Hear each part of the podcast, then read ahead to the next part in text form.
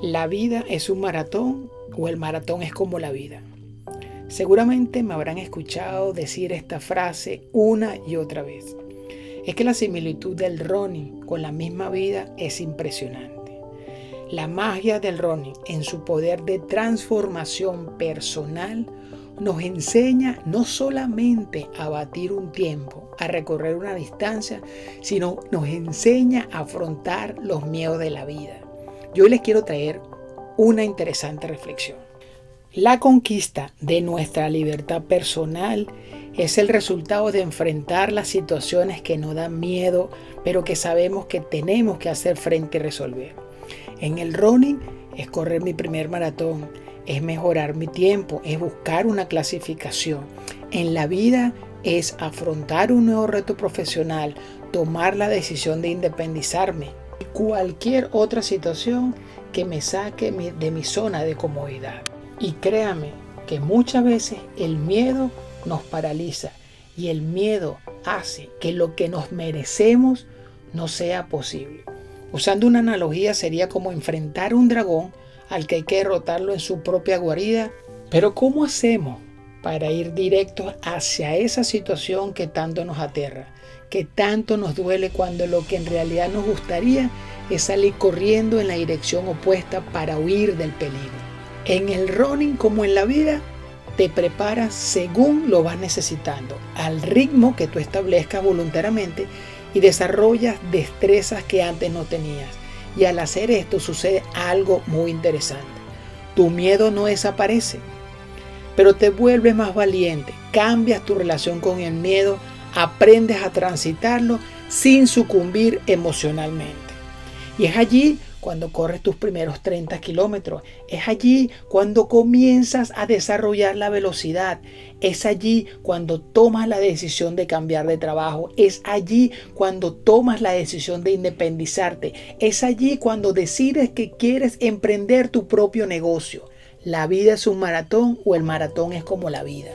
En primer lugar, las habilidades que vas adquiriendo poco a poco se vuelven parte de tu arsenal interno. Y cuando tienes habilidades que antes no tenías, tu confianza y tu coraje aumentan. Y en segundo lugar, cuando te desafías a ti mismo, un montón de recursos cognitivos y biológicos que ni siquiera sabías que tenían hacen acto de aparición. Y cuando más grande el desafío, con más fuerza emerge en esa fortaleza y te vuelves capaz de responder de forma diferente. Ante el miedo surge el llamado miedo del héroe. Sabes que el dragón te puede despedazar, sabes que posiblemente tus opciones de vencerlo sean mínimas y tienes miedo tanto como antes, pero igualmente haces lo que sabes que tienes que hacer, porque eres consciente de que te corresponde hacerlo en pos de lo que consideras valioso y significativo en tu vida. Aunque el peligro es extremo, sabes que es mucho más dañino quedarte en casa como un cobarde esperando que el dragón venga a devorarte. Quedarte de brazos cruzados, además de que solo lo empeorará, todo te lleva a despreciarte secretamente por haber elegido vivir de esa forma. Pero actúas a pesar de tu miedo. El héroe de su propia historia no tiene menos miedo. Su miedo es intenso y sabe que hay dolor y sufrimiento en su vida. Y es consciente de la maldad y el peligro que lo rodea. Pero también sabe que su capacidad para superar esto es mucho mayor. Ahora bien, esa capacidad no va a aparecer por sí sola sin que uno no haga nada. La única forma de permitir que emerja es desafiarse uno mismo y eso lo logramos haciéndole frente a esa oscuridad que nos acecha y nos aterra. Y eso en el running significa enfrentarnos cada semana con valentía a nuestros entrenamientos, al aumento de la distancia, a enfrentar ese ritmo que debo sostener, a entrenar dolorosamente lento para desarrollar mi sistema. Es a enfrentar y a derrotar a mi diálogo interno, al diálogo externo, ese que me cuestiona. Es esa voz interna que me cuestiona y me critica cuando el entrenamiento no sale como yo busco, cuando mi cuerpo no responde en el entrenamiento y hago un análisis duro y crítico sobre mi propia persona, cuando cuestiono mi peso, cuando cuestiono mi habilidad atlética, cuando cuestiono mi disciplina, mi consistencia y mi persistencia. Estamos hechos para tener miedo, de la misma forma que estamos hechos para el desafío y la aventura.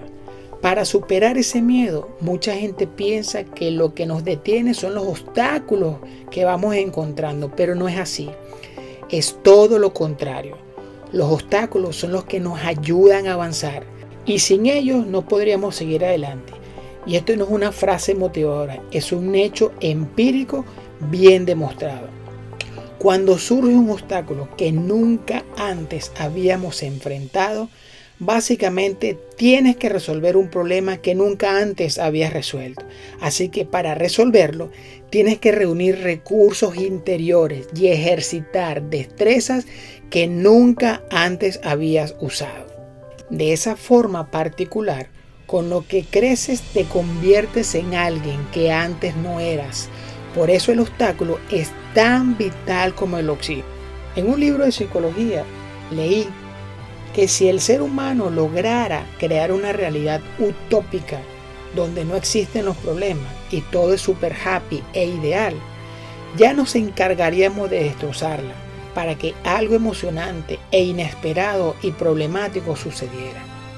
En nuestra propia naturaleza psicológica, que ha ido expresándose a lo largo de la historia, parece apoyar esta tesis. Necesitamos esos aspectos difíciles de la vida para crecer y desarrollarnos. Necesitamos al dragón. Y claro que da miedo pensar que la adversidad va a golpearnos tarde o temprano. Y seguramente se estarán preguntando qué tiene que ver esto con el running. Y es que el paralelismo es el siguiente. Es ese miedo que nos domina y que nosotros dejamos que nos domine, el que nos impide correr 5 kilómetros, el que nos presenta una imagen de yo mismo imposible de correr un 10K. Es esa imagen, esa voz interna que, deje que, dejo que me controle y que me dice que no soy capaz de clasificar a Boston. Es ese miedo que me proyecta en el corto plazo y me limita de cumplir mis objetivos deportivos.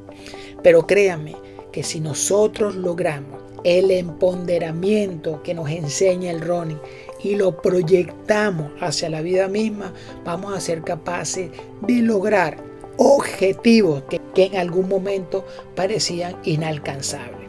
Esta semana afrontemos el miedo, hagamos como el caballero que enfrenta el dragón, dosifiquemos ese miedo en pequeñas porciones en cada entrenamiento enfrentémoslo. Ese miedo de correr lento, ese miedo de que me vean caminando, ese miedo al cuestionamiento externo, ese miedo interno que cuestiona el método y que hace que me ponga en duda, esta es una buena semana para enfrentarlo y para derrotarlo. Y como siempre les digo, mucha confianza, mucha paciencia y consistencia y dejen que la magia azul los sorprenda.